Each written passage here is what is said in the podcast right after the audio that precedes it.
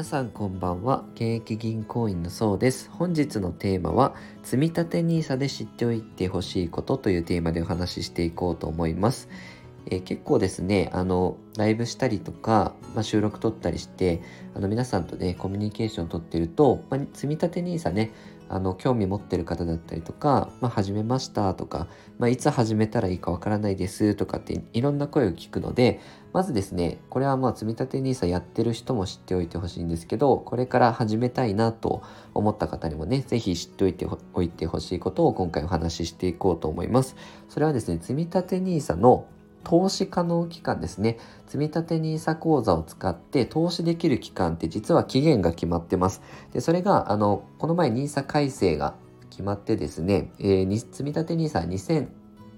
2042年まであの投資ができるんですけど、ということは、あの、終わりが決まってるので、あの、なかなか積み立て投資ね、踏み切れないというか、あの、なかなかいろいろ考えてしまってスタートできないってなって、例えば10年後の2031年から積立 NISA スタートするとそうするとあの12年しかあの枠が使えなくって40万円、え1年間の非課税枠っていうのは40万円あるのでそれかける12で480万円しか非課税で入れられないんですよね。あの先にもう2018年からやってる人だったりとかあと2023年から始めればなんとかギリギリ40万円かける20年使え800万円入れられるんですけどだんだんだんだん1年ごとにスタートが遅れるごとに40万円あの非課税で入れられる額が減ってしまうっていう風にねあの覚えておくといいかなと思います。ここの現状の今制度だと2042年っていうねずっとやってる制度ではないのであのお尻というか締め切りが決まってるので、まあ、もし興味があるならねあのスタートね早めにした方がいいと思います。あとその今回で言うと2018年から積立 NISA 制度スタートして投資始めた人ってまあほとんどの方プラスになってるはずなんですね。この前日経新聞でも積立 NISA 対象ファンドね、えー、2018年から積み立ててた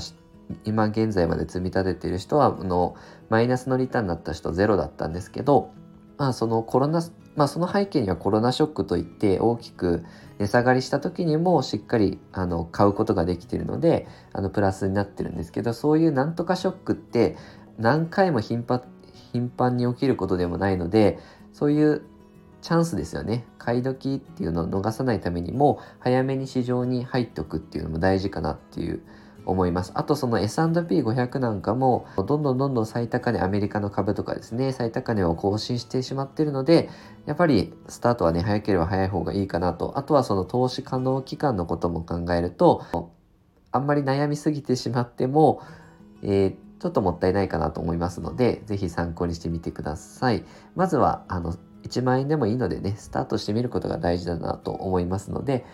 よかったらね、参考にしてみてください。えー、このように資産運用に役立つ情報を定期的に配信してますので、よかったらチャンネルの方フォローよろしくお願いいたします。えー、最近、あの、日経新聞の読み合わせっていうのメンバーシップの、えー、皆さんとね、やってますので、まあ今、マーケットでどんなことが話題だったりとか、まあ、その時にこう、どういう資産が上がりやすいのかとか、どういうものが下がるのかとかですね、皆さんであの仮説を立てながら自分で銘柄を選べるようにね、